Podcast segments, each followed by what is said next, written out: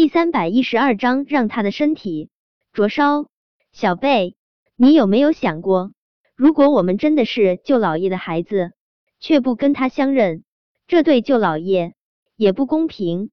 叶小宝轻轻攥住叶小贝的小手，小贝，就算是我们真的是舅老爷的孩子，我们也还可以经常来看爹地啊。但有些真相，我们总是要面对的。小贝。我们已经快五岁了，不是三岁的小孩子了。是啊，我们已经不是三岁的小孩子了。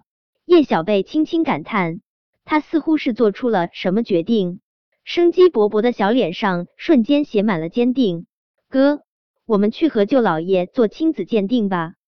嗯，叶小宝轻轻应了一声，就给陆廷琛发了一条信息：舅老爷，我们去医院门口等你。一会儿你过来接我和小贝吧。发完这条信息后，叶小宝忍不住想：如果舅老爷才是他和叶小贝真正的爹地，那他以后岂不是要喊韩景大表哥了？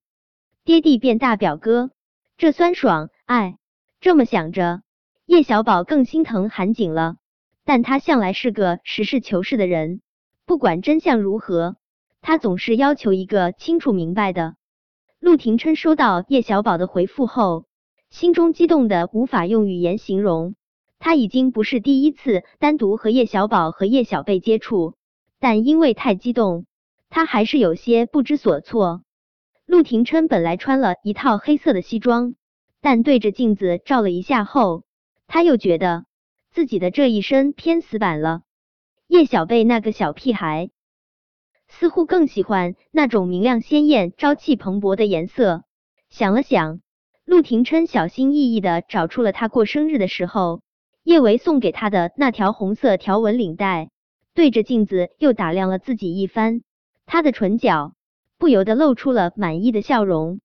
陆廷琛几乎没在自己的身上用过亮色的装饰，衣服更是清一色的黑色。他总觉得红啊、粉啊之类的颜色。太骚包了，不符合他沉稳的性格。现在对着镜子里面的自己，他却觉得记着他心爱的姑娘为他挑选的领去见他的一双儿女，心中说不出的温暖。其实听了汪铎那晚的汇报，他已经基本确定叶小宝和叶小贝就是他的种。亲子鉴定真的只是让叶维相信，也让韩景无话可说。陆廷琛有点儿激动。他迫不及待的想要拿到亲子鉴定结果，但是亲子鉴定最快也需要三个小时的时间。他若是想要拿到更为精准的结果，还需要更多的时间。陆廷琛想要赶快见到梁小芝，他更想念叶维。一上车，他就拨通了叶维的电话。这两天，他都没有抱着叶维入睡，心中空落了一大块。等拿到亲子鉴定结果，他会狠狠的将叶维拥入怀中，辗转反复的吻，告诉他，他们这一生只属于彼此，没有别人，没有叶安好，没有韩景，他们真的只有彼此。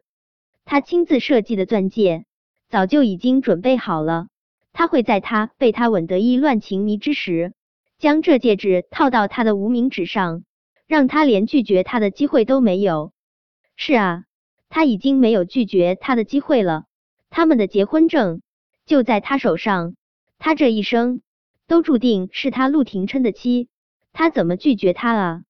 陆廷琛拨上叶维的电话后，几乎是立马，叶维就接起了电话。小舅舅，你找我啊？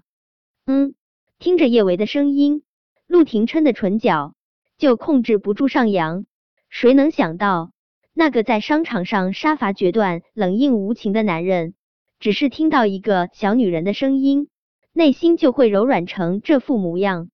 小舅舅，你找我什么事啊？叶维正在打车去剧组的路上，其实他想对陆廷琛说：“小舅舅，我想你了。”但车里还有司机，他脸皮薄，这么羞人的话他说不出口。叶维，我想你了。陆廷琛的声音之中带着温软的颤动，隔着那么远的距离，叶维几乎能够想到，此时他的眼神该有多么的溺死人不偿命！叶维笑得眉眼弯弯，欢喜的像是一个大傻瓜。小舅舅怎么就跟他这么心有灵犀呢？就连想念也跟他如出一辙啊！心中太甜、太腻、太温软，叶维都顾不上去在意他说一些肉麻的话会被前面的司机师傅听到了。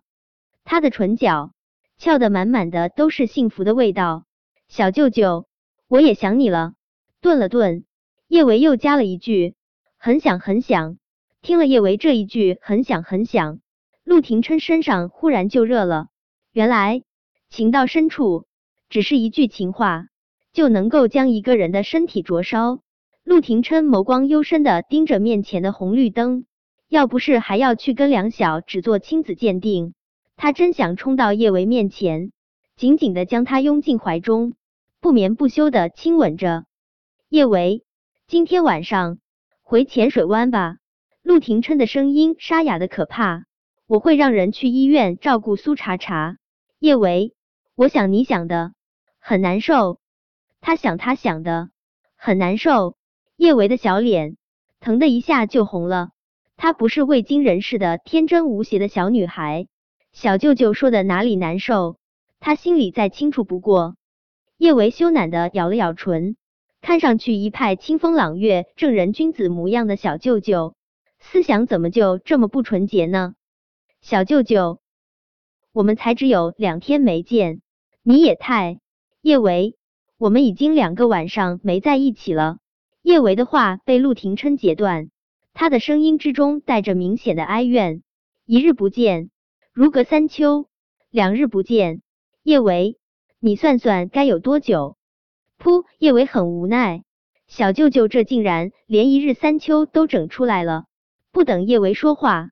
陆廷琛又用那种蛊惑人心的沙哑嗓音问道：“叶维，我想你想的那么难受，你打算怎么补偿我？”小舅舅，我大姨妈光顾了，怕是补偿不了你了。叶维坏心的撒了个谎，努力憋着笑说道。果真，听了叶维这话之后，陆廷琛那边瞬间沉默了。叶维觉得，可能是他这话打击了陆廷琛幼小的心灵。他刚想说些什么安慰他一下，他就又听到陆廷琛说道：“叶维，你可以用别的地方，用别的地方。”想到自己曾经怎样疯狂的用别的地方帮陆廷琛解决，叶维的一张老脸彻底红成了煮熟的虾子。小舅舅在他面前真的是越来越老不正经了。小舅舅，你不要脸！叶维说完这话，连忙挂断了电话。要是再继续听陆廷琛说这些老不正经的话，他一定得羞死。但叶维也爱死了陆廷琛的老不正经，因为他将所有的冷漠都给了别人，却将所有的老不正经都给了他。叶伟想了想，还是决定给陆廷琛发条信息，告诉他他今晚回浅水湾。这信息还没有发出去，他就收到了一条信息：叶维。苏茶茶在我手上。本章播讲完毕。想提前阅读电子书内容的听友，请关注微信公众号“万月斋”，并在公众号回复数字零零幺即可。